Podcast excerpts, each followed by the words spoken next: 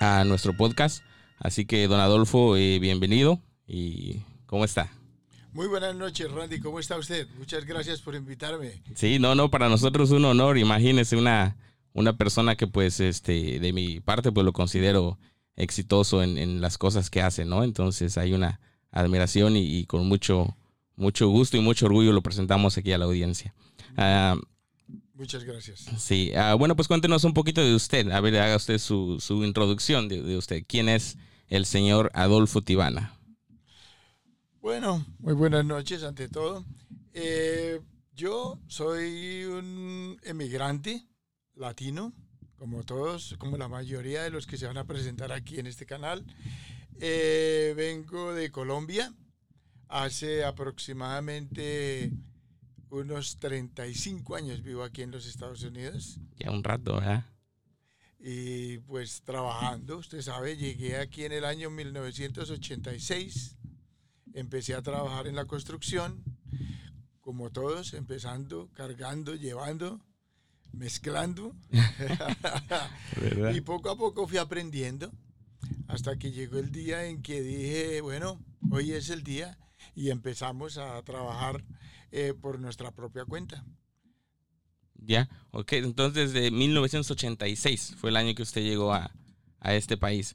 Eh, ¿Siempre llegó aquí, a Staten Island, o a otro lugar? No, eh, primero yo llegué a Queens. A Queens. Me radiqué en Corona, Queens. Estuve viviendo ahí cuatro años hasta que se me dio la oportunidad de mudarme para Staten Island. Y después de esos cuatro años el resto del tiempo lo he vivido aquí en Staten Island. Todo el tiempo aquí. Ok, entonces yo creo que ya es más usted de, Staten Island que, que, de otro lado, ¿no? Sí, sí, ya Staten Island es mi segunda patria. Ya, no, pues imagínese. Qué afortunados los de Staten Island. Ah. este, ya, entonces comenzó a, trabajar eh, directamente en construcción. Ah, no de, en, qué precisamente? Bueno, al principio era, era un ayudante de un eh, general contractor, pues hacían de todo en la construcción, hacían rufos, drywall, pisos, de todo, hacían de todo, pero yo poco a poco fui viendo cómo se hacían los trabajos y empecé a desempeñarme en una cosa y otra. Lo que mejor me fue fue en la cerámica, entonces me dediqué a instalar cerámica. A instalar cerámica. Ok. ¿Qué, tiempo, qué tiempo duró en, el de cuando usted llegó aquí, comenzó a trabajar, a que encontró ese, eh, ese don de, instalar cerámica? A que usted dijo, me voy a dedicar a esto. Bueno, yo creo que por ahí unos dos años. Dos años. Dos años de que yo aprendí, ya empecé a trabajar como instalador de cerámica. Sí. Y después de instalador de cerámica duré toda la vida. De ahí se quedó. ahí me quedé. ¿Por qué fue eso? ¿Fue este, eh, se le facilitó, le gustó el trabajo, eh, la paga era buena? Eh, ¿Qué fue? Sí, yo creo que esas son cosas. Pero yo pienso que en la, instalación de la cerámica se, se, necesita como esfuerzo. Y la mayoría de gente le da pereza hacerlo. Sí. Y yo veía que ahí había siempre trabajo, que había como más trabajo que en las otras ramas que todo el mundo sabía pintar, todo el mundo sabía poner chirrá, todo el mundo sabía poner rufos, pero la cerámica, aparte de que es un trabajo duro, es delicado porque es una terminación. Entonces ahí yo me sentí como cómodo. Sí, muy detalloso, ¿no? Porque se, se, se, mira a, simple vista los errores. creo que es de lo que más le da vista pues a una casa, un baño, una cocina. Eh, la cerámica es lo... La terminación. La terminación, sí. Ya, ok. Y este, eh, ¿con cuántas compañías fue que usted trabajó antes de, decidir hacer su camino? O sea, ¿cuánto desde que usted llegó hasta que usted dijo que, bueno, eh, ahora ya soy instalador de cerámica y, decide ah, emprender? Bueno, yo creo que yo duré unos eh, como dos años que para aprender y después tres años desempeñándome como instalador de cerámica y fue bien, muy feliz, instalaba cerámica para diferentes contratistas, me llamaba uno, me llamaba el otro, y yo vivía bien, estaba muy contento con eso, pero un día vi que era mejor trabajar por su propia cuenta. Sí. Que era lo mejor que había en la vida era ser su propio jefe. Y también porque eh, económicamente era más rentable Sí, claro. Entonces yo, cuando ya llevaba como unos tres años y ya, ya tenía experiencia en lo que hacía, decidí que era la hora de abrir la, la empresa. Y empecé como todo el mundo, pues sin experiencia. A ver, pensaba que solo era instalar cerámica y ya. Pero Sí. de verdad, tiene muchos... Sin todo, todo el trabajo que, que viene atrás con, con todo eso, ¿no?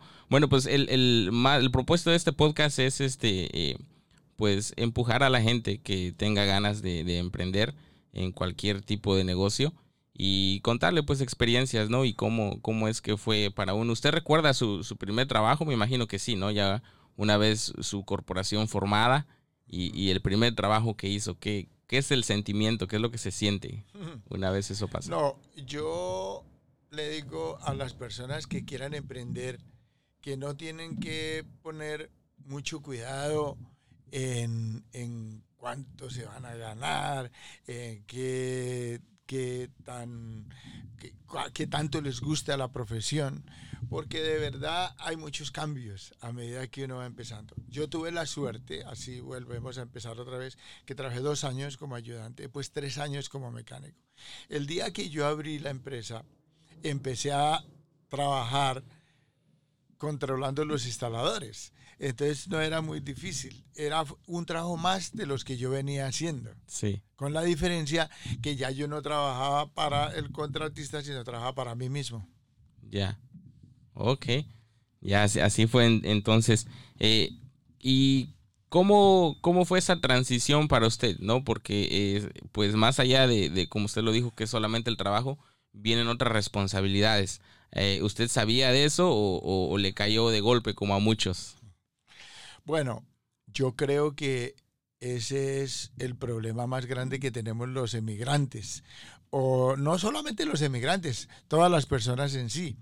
La verdad, sí nos queda al principio un poco difícil porque lo más importante de, las, de abrir una empresa es tener, tener todas las eh, herramientas que es lo más importante, es tener las licencias, los permisos, es eh, eh, en sí eso es lo que se, lo que lo que vale. Y yo empecé sin nada. Entonces cuando de pronto llegó un inspector y me dijo, ¿dónde está su permiso para trabajar? Y yo, no tengo. Entonces usted, usted tiene que ir a tal lado, usted tiene que ir al Building Department, hacer una línea, llenar unos formularios para conseguir una licencia. Usted no puede trabajar así. Oh, bueno, sí, señor, entonces mañana lo hago. Y después vaya que eh, te- tiene que trabajar con, eh, voy a hacer un trabajo en el mall, centro comercial. Sí. Entré a trabajar con mis herramientas y mis obreros y me dijeron, no, usted no puede trabajar aquí. ¿Por qué? Porque usted para poder trabajar aquí tiene que tener eh, unión, tiene que tener, eh, unión es un sindicato Sí. de todos los trabajadores. Y después tiene que pedir permisos, tiene que tener eh, su, un- su, su, mm, sí, una licencia de, de, de, de poder trabajar de contratista y de vendedor. ¿Cómo así? Yo no sabía que eso se necesitaba, pero yo tengo esta licencia, mi permiso para trabajar en mi, en mi chat.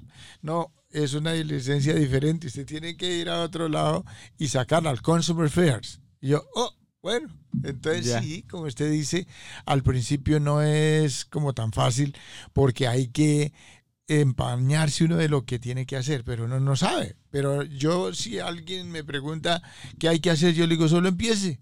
Y a medida que va llegando, eso es como una carga. Cuando uno tiene que llevar un transporte, lo echa al camión, pero uno no sabe si llega al otro lado o no. Claro. Pero poco, por el camino se van arreglando las... Se va las- acomodando todo. Eso sí. Ya.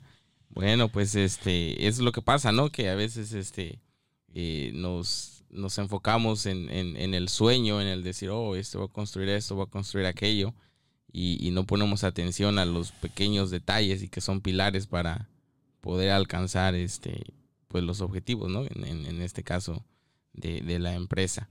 ¿Con cuántos trabajadores comenzó usted? Bueno, al principio era yo solo. Yo tenía que cargar las cajas, yo tenía que instalar los baldocines, yo tenía que hacer todo. Y pues claro, muy importante eh, la- la- la- el apoyo de, de la, de la familia, ¿no? su esposa ahí al lado suyo, ayudándole a hacer los, los cheques, ayudándole a hacer los recibos. Eh, eso ah, empecé prácticamente solo. Y poco a poco, para, para componer la empresa, fui consiguiendo, me di cuenta eh, que primero para poder firmar el lease, donde yo iba a tener mi empresa, necesitaba un abogado. Entonces consiga un abogado. Después, cuando fui a llenar los taxis, me di cuenta que necesitaba un contador y corra a conseguir un contador. Y después me di cuenta que no podía instalar y vender al mismo tiempo. Entonces corra a conseguir un vendedor que sepa que tenga experiencia de lo de nosotros, que sepa qué es cerámica, qué es setting materials, todo. Entonces fui componiendo y después me di cuenta que yo mismo tampoco podía hacer los trabajos, tuve que conseguir uno que supiera hacer lo que yo sé hacer y otros ayudantes. Entonces básicamente cuando ya pasaron unos dos o tres años que la empresa ya estaba con, con fuerza. Yo creo que eh, tenía unos cinco mecánicos y unos cinco ayudantes, dos vendedores, una secretaria, el contador, el abogado. Entonces ya era como 10, 12 personas. Y sí, ya un buen tamaño, ¿no? Imagínense para... ahí ya es cuando ya empezamos, de verdad, ya tenemos el nombre, ya somos, ahora sí somos una empresa. Sí.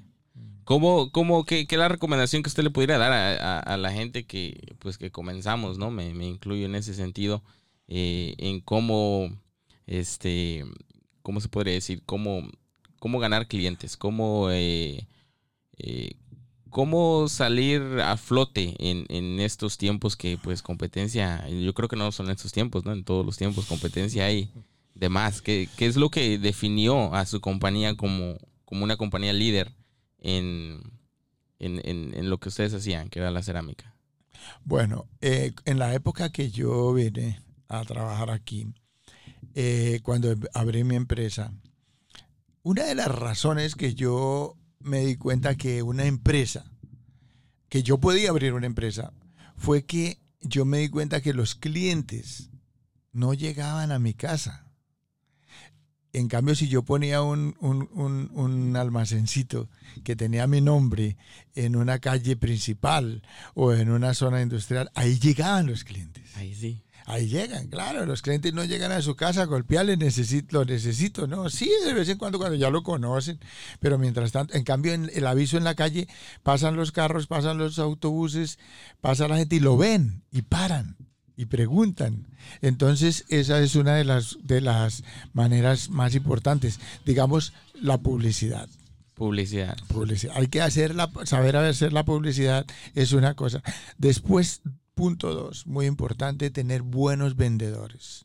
Los vendedores saben qué es lo que el cliente necesita y aprenden a venderlo. Entonces eso hace que la empresa tenga un poquito más éxito.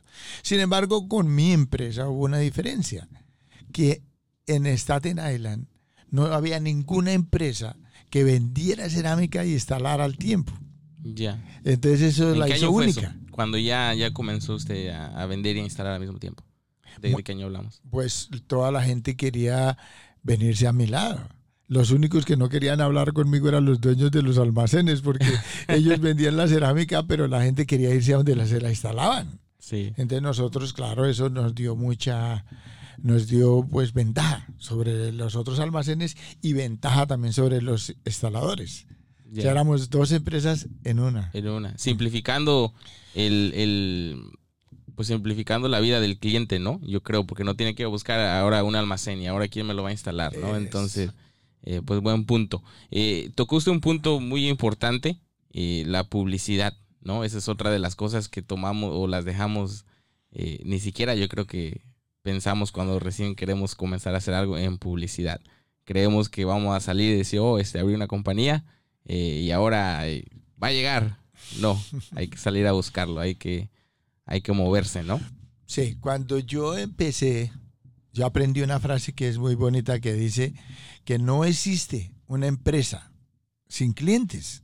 Usted puede tener registrada su empresa, el abogado lo puede hacer lo más bonito con florecitas y todo, pero si usted no tiene clientes, no es empresa. Usted tiene que tener clientes y, para, y lo más importante para poder usted tener éxito es saber escoger sus clientes. Hay, diferentes clases de clientes y cada cliente necesita tratarse de una manera diferente. Por ejemplo, en el caso de mi empresa, llegaba el dueño de una casa que con mucho esfuerzo luchó para conseguir su propia casa y me decía, señor Adolfo, necesito ponerle piso a mi cocina y necesito hacerme los dos bañitos, uno para los niños, otro para mí. Con mucho esfuerzo lucharon para tener eso y uno los trataba bien, qué chévere, vamos a ayudarlo, vamos a colaborarle en lo que sea. Pero casi siempre van como alcanzados, toca tenerles paciencia. Y hay otros clientes que son los clientes que usted debe cuidar y debe tener siempre eh, en su lista y su teléfono y todo está, ellos son claritos, ellos son los dueños de los restaurantes, las cadenas de restaurantes, los hoteles, porque ellos cuando le dan trabajo a usted le dan trabajo para un año. Y le están, usted puede mantener cinco o seis mecánicos trabajando en eso, con esos clientes. Entonces son clientes exclusivos, se llamaría. Y, hay que cuidarlos y hay que tener paciencia con esos clientes. Nunca ni siquiera van a su tienda porque ellos ni siquiera le dicen, confían en su palabra para decorar sus, sus cosas. Claro. Entonces son clientes diferentes, pero son el mismo trabajo. El mismo trabajo. O sea, aprender a diferenciar los clientes y eh, enfocarse en las necesidades de cada uno, ¿no? En, cómo, cómo, hago eh, para que este cliente se beneficie más de mi producto. Eh, en este caso estamos hablando de cerámica de construcción, pero yo creo que puede aplicar en todo negocio, ¿no? O sea, cómo, cómo hacer para que este cliente que busca esto en específico pueda yo satisfacer sus necesidades. Y esta otra persona que busca algo un poquito más diferente, de igual manera... Sí. Yo, vi ese mismo ejemplo en, en los restaurantes. Yo vi gente que eh, abría un restaurante con mucho esfuerzo también y vendían los almuercitos de, los, de la gente que pasa por al frente y entra al restaurante. Pero en ese mismo restaurante llega el dueño de un nursijón y le dice, necesito 20 almuerzos diarios. Necesito 20 almuerzos, pero de por vida, no es que son para dos días nomás o tres. Entonces eso es muy parecido, ¿sí? En todas las empresas viene siendo muy parecido. Hay clientes que son estables y hay otros que son de paso. ¿Usted en qué, en qué cree que consiste o cómo define usted el, servicio al cliente, el customer service? Bueno, eso es algo muy importante en cualquier negocio. Eso es todo.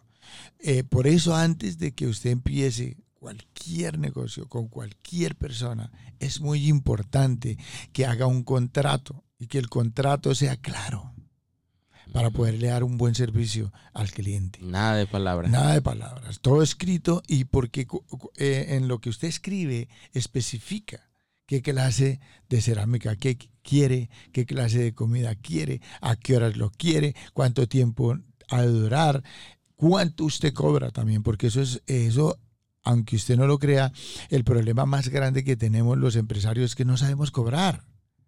Y en el momento de cobrar, perdemos. Vamos, tenemos que trabajar, pagar nuestros obreros, nuestros seguros de nuestros carros, los seguros de nuestros empleados y, la renta y los impuestos. Y cuando llega el fin de mes no nos alcanza la plata porque no cobramos lo que hay que cobrar. Se fue todo ahí. Se fue todo ahí. Pero si usted sabe hacer su contrato, redactarlo, escribirlo como debe ser. Si no sabe, hay que pedir ayuda, hay que hacer un curso. Pero aprender a hacer sus contratos es básico. Y ahí usted cuida a sus clientes, ellos saben, llega un cliente y usted le dice, mire, aquí está especificado que usted dijo azul, dijo negro, y así nos basamos por lo que el contrato dice. Por lo que el contrato dice. ¿Ya? Pues ahí va un poquito de la mano con lo que mencionaba, ¿no? del saber escoger a los clientes y el tipo de trabajo. Pues yo creo que ya en, en, esa situación uno empieza a darse cuenta que no es solamente agarrar el trabajo por agarrar el trabajo. Si el trabajo no, no, no no cumple con las necesidades eh, que se necesitan financieramente para la empresa, pues es, es pérdida. Ahí es donde vemos a muchas compañías este, llenas de trabajo, pero al final de cuentas, este, al final del año, eh, volteamos, volteamos a ver la cuenta de banco, los bolsillos de uno y ¿qué pasó? Sí, yo tuve una enseñanza muy grande, en el, eh, una experiencia en la época en que empecé mi empresa y fue que el, el espatrón mío, uno de mis espatrones, se declaró en quiebra. Y yo dije, pero un hombre con tanto dinero, ¿cómo se declaró en quiebra? De hecho, tuve que ir a preguntarle porque no, no, yo, yo no podía creer que eso fuera posible. Le dije, ¿cómo pasó eso? Y él me contó.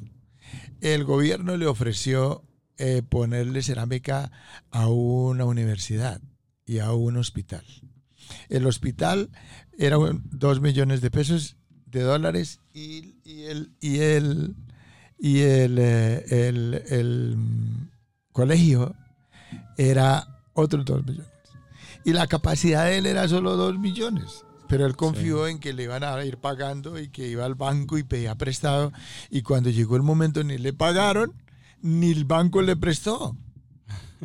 Y se fue la plata. Y, y, cuando le prestaron ya era demasiado tarde y los intereses eran demasiado altos y no alcanzó a cubrir.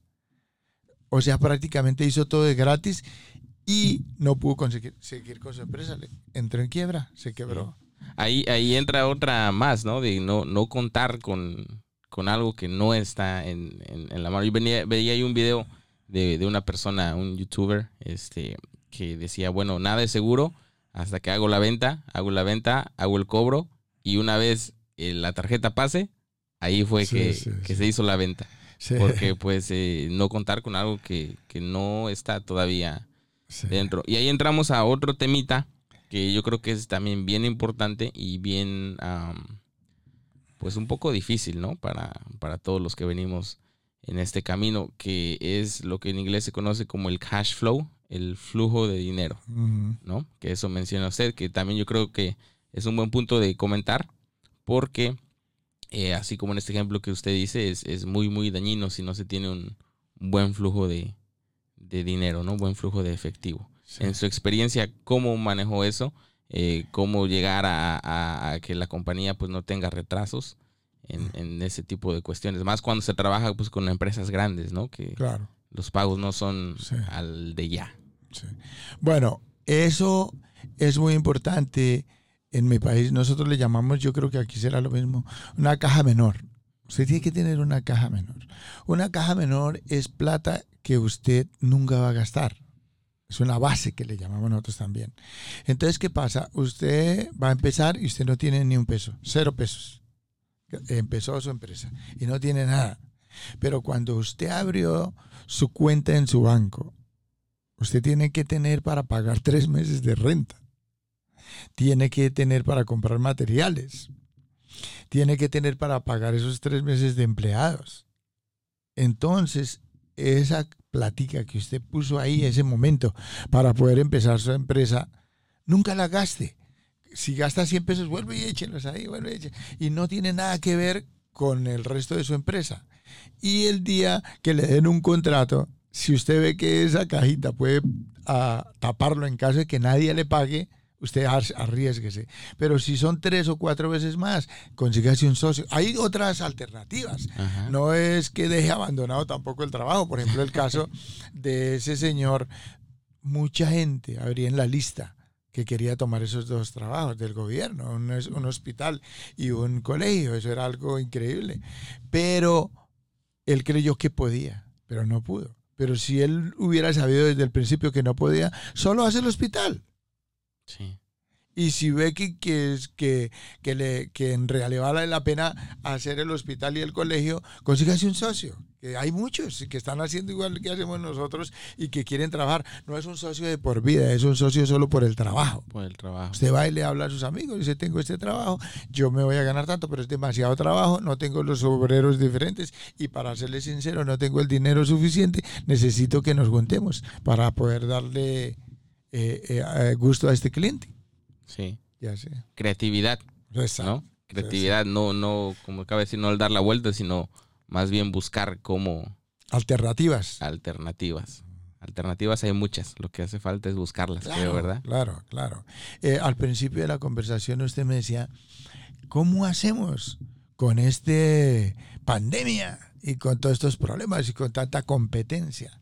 Pero usted mismo la arregló, dijo, siempre ha sido así, siempre. Cuando yo llegué a este país, esa era la queja de todos. Imposible, eso es imposible, eso ya hay muchos. No da. eso hay como 100, pero no, hay para todos. Y hoy mismo hay gente abriendo empresas y ayer cerraron otros y así, eso sigue. No, nunca es tarde. Nunca es demasiado tarde, ni nunca es, no es el momento. Hay una, un versículo en la Biblia que vale la pena mencionar, que dice, eh, nunca mires el vecino de la izquierda, nunca mires el vecino de la derecha, ni el vecino de al frente, que ellos les puede estar yendo muy bien. Pero usted solo haga lo que usted tiene que hacer, no esté pendiente de lo que los otros estén haciendo. Entonces, eh, al mirar ese punto, usted ve que con claridad no importa qué día sea, si es miércoles, si es lunes, si es sábado, el día que abra, ábralo y a trabajar se dijo y no esté pendiente de los demás. Ya. Sí. sí. eso, enfocarse en lo de uno, ¿no? Crecer de uno cada quien. Pero eh, será bueno también eh, estar eh, pendiente de qué es lo, quién es su competencia de uno, qué es lo que, que está moviendo en el mercado, qué es lo que la gente está comprando. Claro, claro que eso es todo, claro que eso es todo. Ese es el negocio. Usted después, al principio cuando uno no sabe, pues uno pierde y paga. Y esos son los errores que uno comete y, y todo le sale doble. Todo paga el ticket porque se parqueó mal y paga el obrero el doble porque él no, va a trabajar si no es en, donde él quiere, eh, en ese sitio no se puede trabajar. Y paga porque tocaba por la noche y porque en el día no se podía, entonces extras. Todos esos son errores que uno comete. Porque sí, claro, usted tiene que, primero que todo, conocer su negocio. No necesariamente conocer su competencia, pero sí conocer su negocio. Usted es muy importante qué es lo que usted hace y saber dónde venden las cosas que usted necesita más baratas, en qué país es el que las produce, para ir allá y comprárselas a ellos mismos, que, dónde están las auctions, que hay auctions también, hay gente que, que pone auctions en los periódicos, en el, ahora con tanta comunicación que hay no se entera. Eso es muy importante. Si usted, por ejemplo, ve que su empresa eh, usted no está ganando nada, usted está trabajando de gratis, está haciendo un favor, pero no gana nada. Ese día, pero usted ve que su competencia está estrenando carro, compró un nuevo building, entonces usted está haciendo algo mal. Y ese día sí puede ir a fijarse en su competencia y fijar a otros, ¿por qué es lo que yo estoy haciendo mal? Pero mientras que todo esté bien, usted no tiene por qué estar mirando a, a la otra persona. Usted está haciendo bien y está feliz. Claro, cuando las cosas andan mal, tiene que ir a mirar, tiene que ir a ver, a leer otra vez el libro. ¿Qué fue lo que pasó? ¿Por qué yo... ¿Qué punto me salté? ¿qué, exacto, estoy haciendo algo mal. Y, una de las cosas que yo me di cuenta en las empresas que la gente hace mal es precisamente no tener un buen contador y no tener un buen abogado. Eso, ahí es a donde están las cosas. ¿Por qué? Porque su contador le enseña a usted los números. Usted sabe cuándo está bien y cuándo está mal. Es su abogado le, le, explica los permisos, las licencias que usted necesita. Y usted sabe cuándo está bien o está mal. Entonces, yo tengo mi mejor abogado, tengo mi mejor contador, pero mi empresa no está avanzando. Entonces soy yo el que tengo el error. ¿Qué pasó? Me falta publicidad. Puede ser que me falte publicidad. No puede ser que mi competencia sea mejor que yo, sino que yo no pongo publicidad en ninguna parte. Entonces tengo que hacer publicidad. Pero si tengo buena publicidad, tengo un buen contador, tengo un buen eh, abogado, ahí es otro cuento. Ahí usted tiene que ir a mirar su, su gente. Su gente es usted mismo sus mecánicos, sus instaladores, sus el que cocina. ¿Qué pasó? ¿Está haciendo algo mal? Y a ir a revisarlo. En sus experiencias, usted va y revisa paso por paso a ver qué es lo que está pasando. ¿Dónde está el fallo? ¿Dónde está? Pero el fallo está. No es que eso salió porque salió, hay que buscarlo. Y ahí está, por ahí está escondidito. Muy, Entonces, no, no es el negocio, no es el, el mercado, ¿no? Porque como usted lo acaba de mencionar, pues a, la misma vez que uno está sufriendo, puede haber eh, empresas que están floreciendo, ¿no? Porque le están yendo muy bien.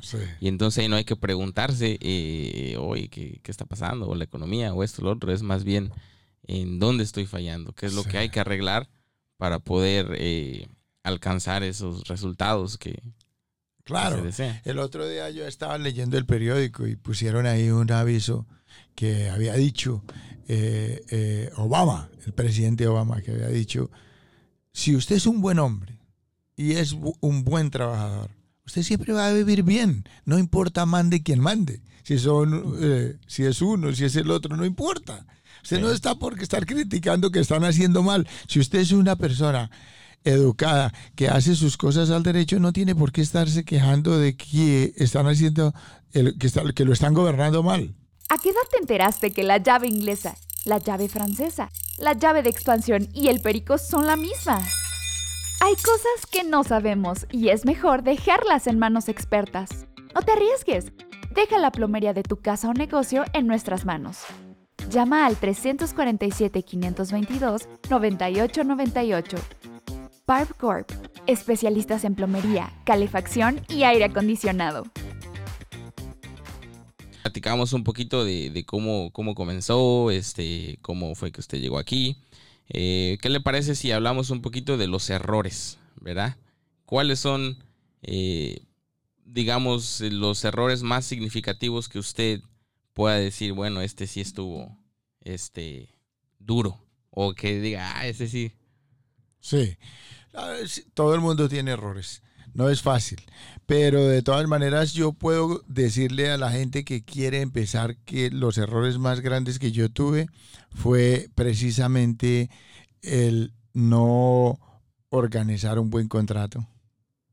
Yo me dejé llevar muchas veces por amistades y, les decía, no, se preocupe, yo le hago el trabajo.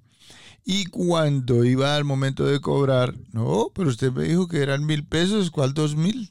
Y yo, ah, pero no, si hablamos, y no, eso es lo que le debo y eso es lo que hay. Entonces eso es un error, un error que no debe cometer nadie, que tiene que ir escrito y que no debe a uno pasarle esa experiencia. Otro error que también yo cometí fue eh, confiado, ir a hacer los trabajos y sin tener un permiso, porque no, que le dijeron en el building department que el permiso sale el, primero de febrero. Y yo estoy, tengo esta semana libre y, los muchachos no están haciendo nada. Yo, ay, yo voy a empezar, eso nadie llega. Yo empiezo y al otro, al ratico llega el inspector. ¿Usted no tiene permiso no tiene permiso para trabajar. Entonces una multa de dos mil pesos, tres mil pesos. Fuera de que estoy mal, entonces estoy peor ahora. Y sí, claro, le pasa a uno porque hay que seguir el protocolo, hay que llevar los permisos, las licencias al día. Eso pudo haber sido de los mayores errores, sin contar pues también con su propio personal, que usted tiene personas en las que muchas veces confía pero le dan un trabajo más grande y usted dice, no, yo pone un aviso en el periódico que dice, estoy necesitando instaladores. Y llegan cuatro, y usted necesita solo dos. Y ve por la apariencia, por eh, que le hablaron que este sabe más que el otro y los contrata, y no está pendiente de ellos. Y al final del día no sabían hacer nada. O lo hicieron a la manera de ellos, no a su manera, y nadie los entiende. Es como un rompecabezas lo que hicieron ahí. El cliente se pierde es un montón de plata. El dinero de los materiales que usted invirtió. Entonces hay que estar pendientes de, su gente también, de que sean los que están cualificados. Una vez, por error, en, la, en el warehouse o en la bodega que llamamos nosotros, no sé cómo ustedes le dicen, eh, contraté un muchacho que me dijo que él sabía manejar el hilo, que no se preocupe, que él es bueno para eso y, en, en, los primeros 10 minutos llevando una, mudando una paleta que me había costado como mil dólares o dos mil dólares. Llena de cerámica y que la necesitaba para instalarlo ya en un restaurante que tenía hecho. La dejó caer y se rompieron todos los... porque él no sabía. Y con arrodillarse y pedirme perdón, yo no pude solucionar más. Pues eh, decirle al muchacho, qué pena, yo a usted no lo necesito, tiene que irse. Pero ¿qué pasó con todos los gastos? Sí. Esos son errores. Al, final de cuentas, el, uno se queda eh, como responsable, ¿verdad? De todo. Usted es el, aunque sea una corporación y, tenga protección legal, este, pues el, que da la cara al final de cuentas es el dueño. Claro.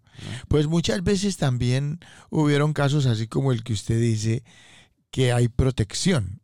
Y hay ciertas ocasiones que sí hay protección. Por ejemplo, en una empresa grande que es un, un hotel y que usted se va a demorar un año para terminar ese hotel y de repente se, se, le acabó la cerámica de, para poder terminar todos los bañitos iguales.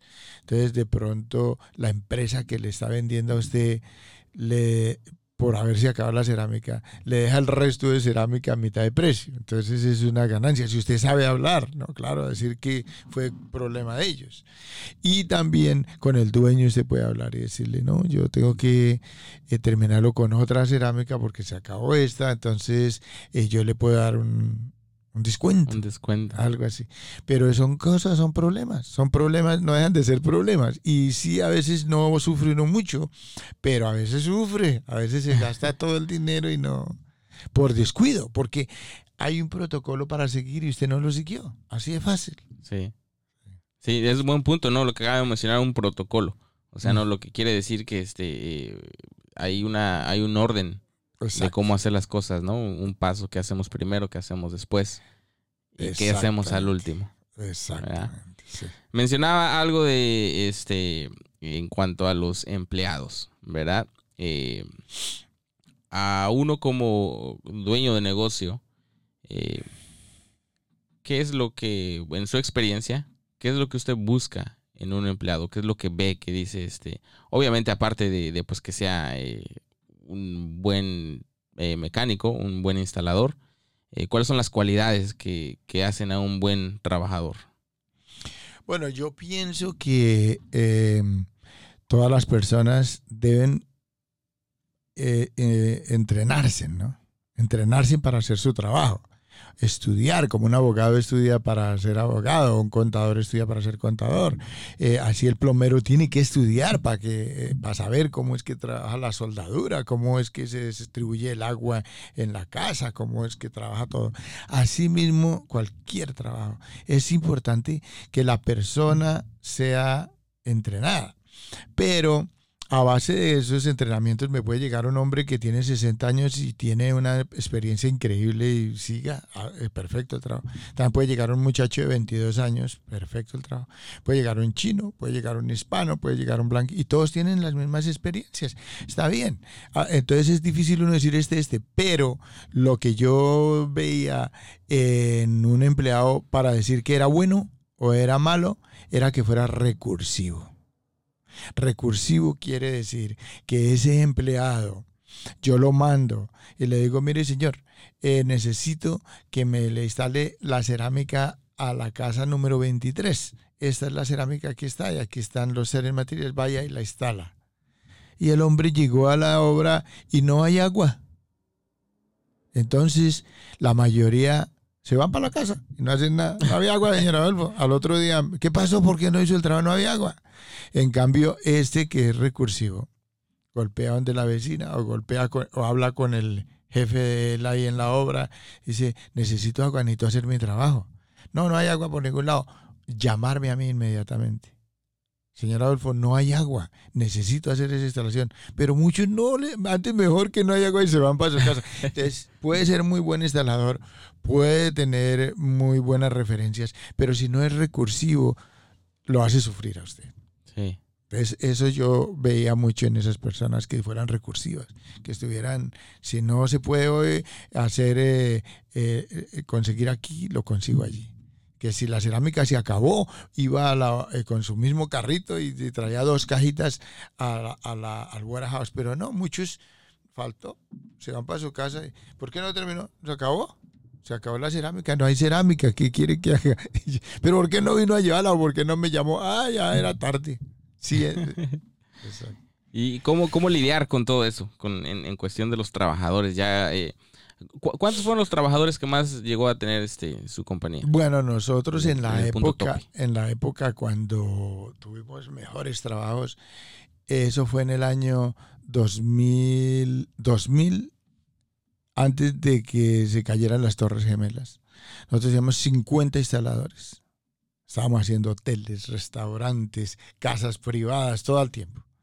Y lo más importante para eso, para evitar todos esos problemas que usted dice, es conseguir eh, personal que dirija a los otros, jefes de personal, que, que tengan mucha experiencia y que sepan trabajar, cómo es que se hacen los trabajos, para que le dirijan su gente de la manera más adecuada, que los represente a usted de la manera más adecuada. No es fácil, como todo, pero es posible. Pero entonces ya usted no tiene que el fin de semana hablar con 50 obreros, sino usted habla con 10 que están representando uno, cada uno será un grupito de 5 y, eh, y, habla con los 10 nomás. Y si hay un problema en la obra, pues si es muy grande el problema, pues uno mismo tiene que ir. Pero si no, pues solo con él habla. ¿Qué fue lo que pasó? Me llamó el dueño que ustedes no terminaron, ¿qué fue lo que pasó? Y él le va a decir a uno, bueno, tuvimos un problema, pasó esto y esto. Mm. Entonces sí, es importante tener sus, sus colaboradores, digámoslo así. Un buen equipo detrás de uno, ¿no? Y ahí viene otra, que este, eh, hay que dejar ir las responsabilidades, ¿no? O dárselas a alguien más. Claro, delegar. como, como usted lo, como usted lo menciona, porque vemos personas que queremos decir, oh, bueno, este, yo tengo que supervisar, o yo tengo que verlo, o, yo tengo, tienes que hacer este, a la izquierda o a la derecha. Sí. Eh, en el momento que usted tiene una empresa, la persona que piensa de esa manera es un buen jefe personal, pero no es un buen empresario. El empresario tiene que delegar. Imagínese usted el presidente tener que ir a todas las ciudades del, del país. No, no puede, no le alcanza el tiempo y, cada, cada, estado tiene una capital y cinco ciudades importantes y todos esos pueblitos, eso es imposible. Ahí se trata lo mejor que se puede, pero usted tiene que delegarle a otros, que son los que le van a hacer a trabajar en nombre suyo, claro. Inmediatamente. Y si usted ve que este punto es muy importante, si usted ve que su empresa no puede, usted subcontrata a otras empresas con todas las reglas, con todas las de la ley, con sus contratos bien firmados y aclarados y les da sobrecontrato a otros. Eso hay muchos. Hay mucha gente que vive así, de esa manera. Entonces es importante delegar, sí, delegar. Delegar, ya. ¿Cómo, cómo, cómo, eh, cómo motivar al personal? ¿Cómo, este, cómo, cómo, cómo hacer que vean la visión que uno tiene para la empresa. Cómo incluirlos, que se sientan que no vayan solo por el trabajo o porque tenemos que trabajar, sino que quieran ser parte de algo que, uno está construyendo. Porque si bien cuando uno comienza, eh, sea cual sea el negocio, yo pienso que uno inicia con una idea y una visión, ¿no? De querer hacer algo. Eh, mencionábamos hace rato, uno se va y se imagina y, bueno, hablo personal, ¿no? Y este, dice, oh, que cuando esté en ese tamaño o al llegar a tal parte o así, ¿no? Entonces, ¿cómo, cómo hacer que, todo el equipo de uno eh, comparta esa visión? Bueno, lo más importante es usted. Usted es la persona que tiene que tener esa visión. ¿Qué es esa visión? Es punto A a punto B. ¿A dónde yo quiero llegar? Entonces, si usted, por ejemplo, es una persona que, que no tiene límites, que va a abarcar eh, Nueva York y después se va a Los Ángeles y después se va para París y después se va para Londres y después Hong Kong y así sigue por todo el mundo, abarcando todo. Usted puede hacerlo si esa es su visión, si la tiene clara. Usted llega ahí. Mm. Y, y, pues en cada país deja un representante suyo y llega a su punto. Pero si usted no sabe lo que quiere, ahí es grave. Entonces, para poder usted entrenar su personal y que la gente sienta que usted, que es parte suya, hay que hacer lo básico. Como usted trata a su familia, trate a sus empleados, trate a sus delegados. Usted no va a querer que su esposa se vaya, entonces usted la tiene que tratar bien. Entonces usted no quiere que sus hijos se vayan, entonces usted tiene que tratarlos bien. Entonces, así mismo como usted trata a su familia, tiene que tratar a sus empleados. ¿Qué es lo que tiene que hacer? Usted tiene que primero ofrecerles un buen seguro, porque ellos tienen que, si se caen, tienen que tener un hospital, tienen que tener, su, esposa no puede quedar si, sin que el hombre lleve dinero a su casa y, y no tiene plata para mantener sus hijos. Entonces, les tiene que dar esa opción el servicio de desempleo, el servicio de seguro social. Esas son cosas muy importantes. Pero también es muy importante cada ocho días o cada mes por tarde hacer juntas y hablar con ellos decirles cómo está la situación, en qué estamos, qué es lo que estamos haciendo mal y qué es lo que estamos haciendo bien. Y, darle a cada persona que se merece como una un algo que ellos sepan que usted los tuvo en cuenta que, por ejemplo, una persona que terminó la obra y le llegó su chequecito y lo cambiaron y le pagaron a todo usted le dice muchas gracias, eh, Roberto, por la obra que hizo. Ya tengo una nueva para que la empiece el lunes. Le doy gracias porque ya nos pagaron. Todo su trabajo fue magnífico. Eh, ya sabe que aquí conmigo cuenta para lo que sea, todo lo que usted necesite, porque es una persona que le ayudó, le está ayudando a su empresa a progresar. Ya. Mantenerlos este, siempre en consideración, ¿no? Y estarles. Eh, así como, como, como se les dice lo malo, eh, también cuando es momento de, decir lo bueno, pues hay que hacerlo, ¿verdad? Eh, ¿cuál, es, ¿Cuál es el motor de Don Adolfo Tibana de cuando comenzó y ahora? Porque, pues, si bien eh, comenzamos en este mundo de los negocios este, con toda la energía y queriéndose, como decía mi mamá, comer al mundo, este, pues va pasando el tiempo y uno se va em, acoplando al, nuevo estilo de vida, ¿no? Y acostumbrando. Eh, ¿Cuál es ese, de, esa motivación que don Adolfo tiene de, y cómo ha ido evolucionando al ir alcanzando eh, metas eh, al pasar de los años? Bueno, lo dijimos en la pregunta anterior, ¿no? Hay que saber punto A, punto B. Y es muy importante saber también el día que tiene que parar. Porque no puede eso es, morir. Sí, sí, claro. Yo, por ejemplo, me gustaría que mi empresa siquiera y que mis hijos la heredaran y mis nietos y sí, sucesivamente. Pero es muy importante parar cuando hay que parar y darle la oportunidad a los nuevos que llegan es muy importante. Sí, hay que, hay que luchar y hay que... Lo que más me motivaba a mí, yo pienso que una de las cosas que me motivaba a mi mamá cuando yo era pequeñito, ella siempre decía, la pereza es la madre de la pobreza. Eso es, eso es así. Entonces, si usted está acostado y no quiere levantarse, acuérdese de eso.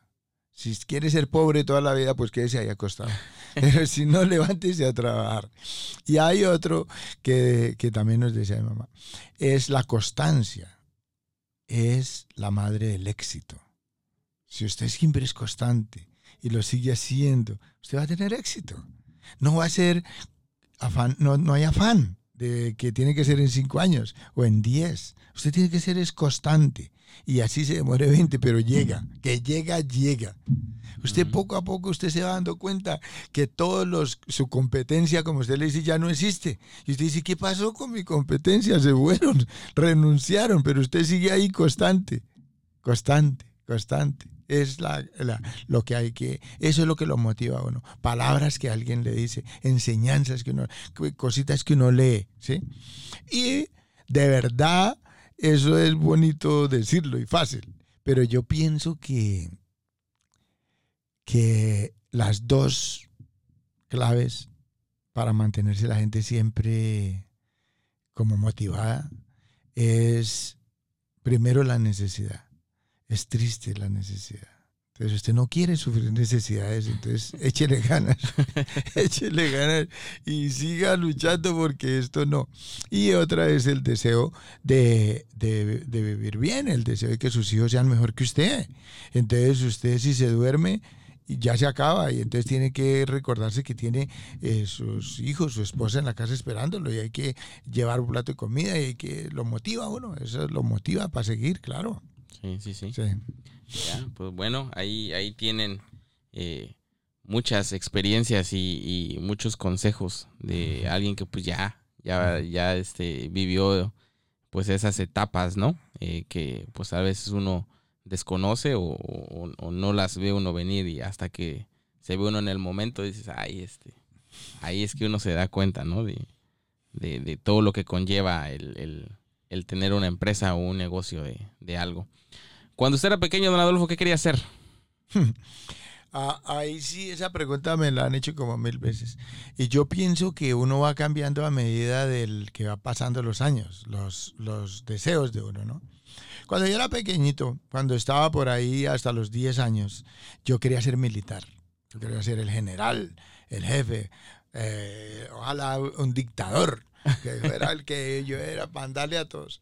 Y después cuando, cuando ya de los 10 a los 20, vamos a decir, cuando ya me, me entré a la escuela y al high school y eso, mi, mi deseo era ser ingeniero, ingeniero civil, ser los puentes, los caminos, las carreteras. Ese era lo que tenía sueño. Ya después cuando eh, decidí, por ejemplo, venirme para este país, ya ahí todos esos sueños se quebraron. Ahora toca es lo que Dios quiera, vamos. Toca es trabajar, Sí, sí, sí. conseguir algo, ¿no? Claro. Sí. Claro, ya se cambió el gusto, el deseo ese que tenía. Ahora pues sí, uno siempre es mejor tener que no tener, siempre. Entonces el deseo de, de poder conseguir una buena casa, poder conseguir una buena universidad para sus hijos, que se verlos graduados, esos son cosas que uno quisiera tener, sueños que uno Sí. tiene. sí. Sí, sí, sí. Bueno, pues este. eh, ahora eh, eh, ya, ya, ya no, ya se retiró. No, no, no, uno nunca se retira. Eso no Lo- para. Lo, lo que yo hice es que cambié mi, mi profesión, Ah, pero yo antes primero empecé trabajando en construcción y después me volví un, un subcontratista, después me volví contratista, después abrí mi empresa, después que tuve mi empresa y fue mi empresa muy, muy vamos a decir, muy exitosa y salimos con muchos empleados y todo. Yo eh, a medida que Dios me daba la oportunidad de guardar un poquito, pues yo guardaba y invertía en casas. Entonces un día me di cuenta que estaba más pegado con las casas que con la empresa. Fui como descuidando la empresa, se puede decir. La dejaba con el jefe personal como más controlado, la secretaria, y yo estaba más pendiente de la casita que hay que arreglar, de ponerle nueva boila, de ponerle nuevo rufo, de ponerle nuevas ventanas y, y conseguir cliente para venderla. ¿sí? Entonces Sí. eso cambió. Entonces duré en ese trabajo aproximadamente, vamos a decir, unos 10 años. Y después ya cuando iba comprando, decidí no hacer, no comprar más, ya no, eh, no, no arreglar más, quedarme con las que tenía y rentarlas. Entonces ahora tengo una empresa como de, de, de que tengo la- cuidar las casas. Darles, estar ahí. Sí, mantenimiento.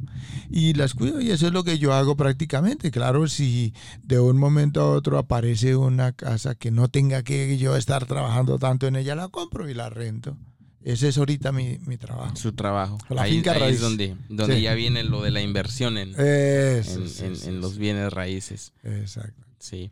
Eh, ¿Cuál, eh, eh, cómo, cómo, cómo comenzó en eso? ¿Cómo fue que se dio cuenta que dijo, oye, este, aquí hay una oportunidad? Porque este es otro puntito, ¿no? De que este, ya una vez eh, las personas comienzan a tener un negocio que pues va dando, que ya tienen un poco controlado todo lo que tiene que ver con empleados, trabajos, el flujo de dinero, y entonces ahora sí la empresa eh, comienza a dar fruto, ¿no? Sí, el el sí, qué sí. hacer con ese dinero.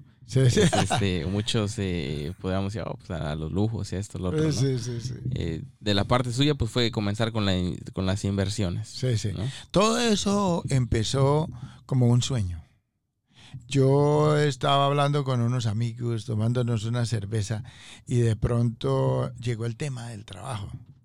Y yo contesté, de verdad yo trabajo porque necesito trabajar.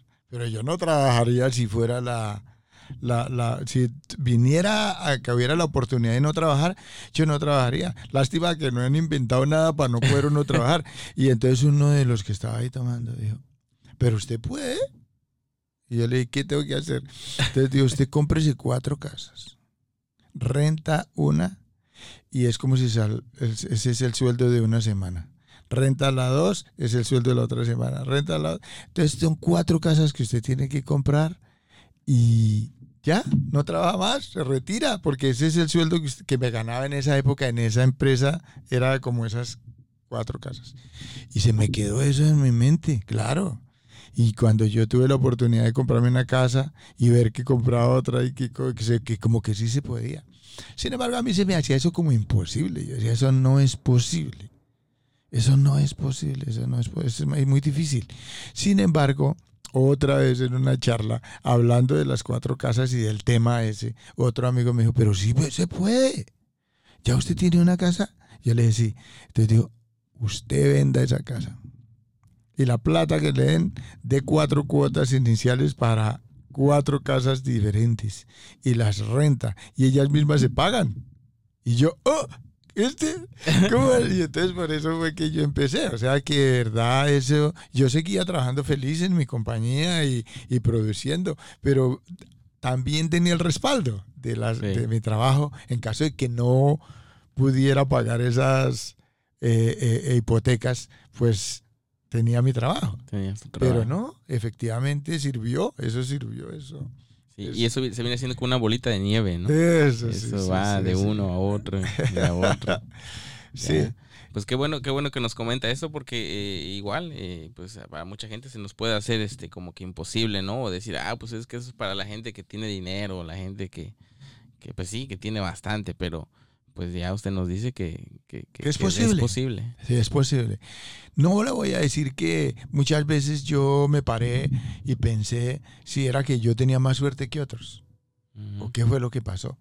Pero eh, a medida que pasó la vida, conocí gente que son archimillonarios, que no tienen cinco casas, que tienen 30 edificios. Y, y los muchachos cuando empezaron era como nosotros, no tenían nada pero fueron así como usted dice, una bolita de nieve, comprando más y comprando más y comprando más, hasta que llega un momento que ellos se vuelven como adictos a eso.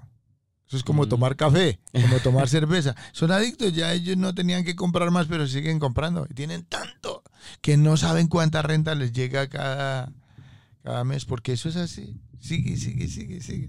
Pero si usted, para mí, para mí mi manera de pensar muy clara es usted tiene que saber cuándo parar.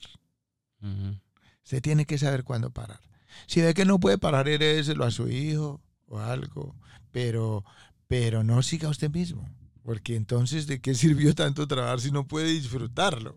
De, qué sirve tantas trasnochadas si no puede disfrutarlas? Usted tiene que un día decir, hoy llego hasta aquí y empiezo a darme gusto en lo que yo creo que nunca me di gusto. Y si siempre se dio gusto, pues sigue haciendo lo mismo. Sí, dándole. Mm. ya, que eh, hablando de esto, de, del tema de las casas y de la compra y lo que le llaman el flip, ¿verdad? Este, consejos para gente que quiera ingresar a eso en, en, en cuestión de, por ejemplo, cómo, cómo encontrar buenos deals, que cómo se fija en una casa, qué es lo que le mira, cómo le mira el potencial, eh, cualidades que la casa a su punto de vista tiene que tener para decir esta es una buena inversión. Sí, sí, sí. Bueno, de verdad, para empezar, todo es bueno. Para empezar no hay nada malo. Empezar. para empezar no hay nada malo. Yo con mi esposa en el, gobierno de la ciudad de Nueva York ofrecía unas casas que quedaban por un dólar o por dos dólares, viejas, eh, que se han quemado y que no tienen nada. Es más, es más costoso hacerse a la casa que no hacerse. Pero, pero con el deseo de tener una casa, vamos a echarle ganas y vamos a conseguirla. Y usted empieza, eh, no se puede poner a hacer una cuenta de todos los millones que se va a gastar para arreglarla porque es, se enferma, se enferma. Pero sí hay que hacerlo, aunque sea una vez, para saber qué es el problema, por qué la gente no se arriesga. Hay que usted hacerlo, usted mismo tiene que hacerlo. Usted no puede esperar que su amigo lo haga para que le cuente, no, usted tiene que ir y conseguir esa casa horrible y que primero empezar porque hay que cambiarle todo el rufo después todas las ventanas, después todo el siren, después todos los tubos adentro, después toda la plomería, después toda la O sea, es hacer una casa nueva pero vieja. Porque el chan, la diferencia es que cuando usted compra una casa nueva, usted le dan un una, hipoteca, usted la va pagando mensualmente. Cuando le dan una casa vieja, no, usted no tiene deuda. Usted va poniéndole a la casa lo que va pudiendo poner. Entonces, de a poquito, pero tiene que tratar a ver qué. En, vez de meterlo al banco e ir reparando. claro, ir reparando poco a poco, porque ese es su sueño. Usted quiere tener una casa y, para usted o para rentarla, pero ese es su sueño, entonces tiene que cumplirlo. Y, a la final, las dos casas van a quedar iguales determinadas y se va a gastar la misma plata. Pero la una, usted la va a pagar cómodamente y no le tocó trabajar tanto físicamente y en el otro le tocó trabajar y la fue pagando de a poquito, pero no tuvo el estrés de la deuda. Ya. Esa es la diferencia. Pero sí, los dos negocios sirven igual al final del día. Sin embargo, si es una persona que, como yo, ya tiene una empresa y esa empresa de pronto, pues no está dejando mucha ganancia, pero deja algo, usted puede hacer lo mismo. Le, aconsejaría a esa persona que compre siempre casas nuevas, porque no hay que hacerles nada. Y entonces usted no le tiene que dedicar tanto, quitarle tiempo a su empresa para dedicársela a la casa. No importa que cueste un poquito más, porque de todas maneras la casa se va a pagar con, con las rentas. Y si no está, está muy difícil, pues le ayuda a usted con la empresa un poquito pero es posible, claro, mucho mejor. Y las viejas, si usted no tiene trabajo, esa es. Ahí, se, se entretiene. ahí, mete a los muchachos cuando no tengan que hacer. Claro, yo hice muchas esas. Y de verdad hubo épocas que fue épocas de de crisis que dicen, ¿no? Como cuando tumbaron los gemelos en el 2001, el 2001 sí. Después en el 2007 cuando hubo, habían crisis económicas.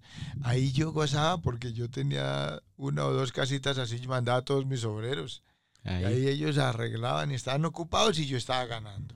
Sí. Entonces eso fue muy bueno, muy bueno. Es un buen respaldo. Eso, eso es un buen respaldo. Eso fue algo muy bueno. sí pues es bueno de saber porque como le voy a repetir, hay, hay mucha gente que pues nos espantamos y hay casas y este, se nos hace así como que hay. Eh, yo creo que yo, en mi experiencia, que en la experiencia que yo he tenido de, de la vida en sí, la escuela de la vida, no he podido encontrar, me han nombrado muchos, me han nombrado, pero no existe un mejor negocio que el de la finca raíz.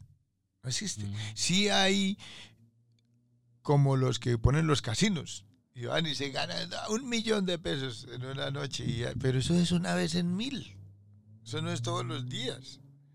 Existen empresas como, por ejemplo, vender carros. Compran el carro y lo venden. Y entonces compran un carro en mil y lo venden en dos mil. Y tuvieron suerte, pero eso tampoco es todos los días. Es un negocio que está difícil, ¿sí? En cambio, la real estate es constante. Siempre es constante. Y, un carro, cuando usted hoy lo compra, vaya ahí al concesionario y lo saca. Y va por la tarde a otro concesionario y dice que lo quiere vender, le ofrecen la mitad. en cambio, en la casa no. Usted la compra hoy en un, la plata y mañana la puede vender cinco pesitos más. Sí. O sea, siempre el real estate está, está mejor. más, más, lo, más las rentas, ¿no? También he sabido que los de Wall Street, que no sé, que, que ganan mucho, pero eso también es entre mil, diez ganan. Y los otros 990 están ahí bregando, solos mirando todos los días la lista a ver si sube el dinero o no sube. Pero sí hay unos que ganan, pero porque tienen un conocimiento o porque tuvieron suerte que llegó de un momento a otro una empresa y, y subió. Pero en este otro cieguito usted puede ir ciego porque... Adolfo, pues de antemano muchas gracias por tomarse el tiempo, eh, por compartir con nosotros todos sus conocimientos, porque pues sabemos que son años y años de, experiencia, ¿verdad? Y, pues qué, qué buena eh, experiencia el compartir y que usted comparta con, nosotros. Eh, ya como para irnos despidiendo y terminar, ¿cuáles, ¿cuáles son sus consejos ya en un resumen? Eh, hacia las personas que bien quieren emprender y no se animan. O, y también para los que ya están en el camino y estamos o están este, em, pues luchando ¿no? con, todo el peso de, lo que tener un, negocio, ya sea de cualquier tipo, eh, trae consigo. Sí. Bueno, para los que todavía no han empezado, que empiecen. No esperen más. Ya hoy es el día. Hoy es el día que hay que hacerlo. Hay que empezar y hay que echarle ganas y luchar. No es fácil. Ellos no se están consiguiendo una corona. Ellos están consiguiendo es un trabajo. Y en ese trabajo tienen que ser responsables. Casi siempre cuando se abre una empresa, usted está acostumbrado a trabajar para otros. Y cuando trabaja para otros, trabaja ocho horas. Pero cuando abre su propia empresa, va a empezar a trabajar 16 horas. Entonces, eh, pero hay que empezar y echarle ganas. Y entre más trabajen, pues mejor les va y entre más duren, perseverar, perseverar, perseverar. Y los que ya están, eh, que ya empezaron y que están dudando de que como que hay mucha competencia, de que no, revalúen otra vez todo. Ya ustedes dieron, los que no han empezado, dieron el paso de venirse para este país, que es lo más difícil, cruzar esa frontera y llegar a este país donde eh, se habla un idioma diferente y donde la vida no es fácil. Y los que ya empezaron, ya empezaron, ya dieron el primer paso. Abrir esa empresa era lo más difícil que había. Entonces ahorita no la dejen caer, luchen, investiguen, eh, estudien. También quería mm, comentarles, pero se me olvidó traer las referencias, que existen eh, sitios que hablan español, que es en Small Business, se llama en inglés Small Business, pequeños negociantes, y, en español, y eso los dan en las oficinas del gobierno, eh, donde hay como el, las oficinas del unemployment, ustedes van y preguntan y ellos les dan cursitos pequeños de 10, 12 personas que los a donde ustedes cuentan el problema que tienen. Vamos a decir, por ejemplo, usted es un plomero y usted tiene tres empleados, tres, tres mecánicos y tres ayudantes, pero usted no tiene suficientes trabajos para mantener sus empleados. Entonces usted vaya y ahí le dan un curso, le enseñan dónde tiene que hacer la publicidad, las personas en las que usted tiene que, a donde tiene que tocar las puertas para que les den trabajos. Eso existe. Entonces no se queden en la casa esperando que les lleguen las cosas, vayan y búsquenlas. Y esas están. Eh, también ahora pues existe el internet y usted puede hacer la pregunta ahí y le ayudan, pero lo mejor es ir a esos cursitos que son muy importantes, hay que ir a hacerlos, porque vamos a, por ejemplo, a decir el plomero otra vez, ¿qué puertas tengo que tocar? Entonces la gente le dice, mire, existe un libro azul que se llama el libro azul, que se, se llama el libro de la construcción, y ahí están todos los contratistas de la ciudad de Nueva York entonces usted busca cuáles son los plomeros, cuáles son los que están necesitando eh, otros plomeros para usted trabajar por sobrecontrato o algo. Entonces ese librito es una ayuda, es una referencia. Pero si usted no sabe que eso existe, pues claro que se va a quedar sin trabajo. Pero hay mucho trabajo.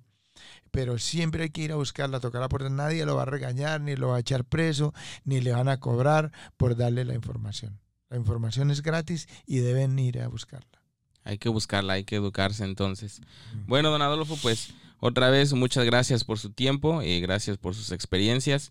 Eh, a la audiencia, eh, gracias por sintonizarnos. Latinos Emprendedores. Conoce a los latinos que se atrevieron a crear historia de éxito, emprendiendo en Estados Unidos. Escucha sus experiencias, historias y anécdotas todos los jueves de 7 a 9 de la noche por Staten Island Radio.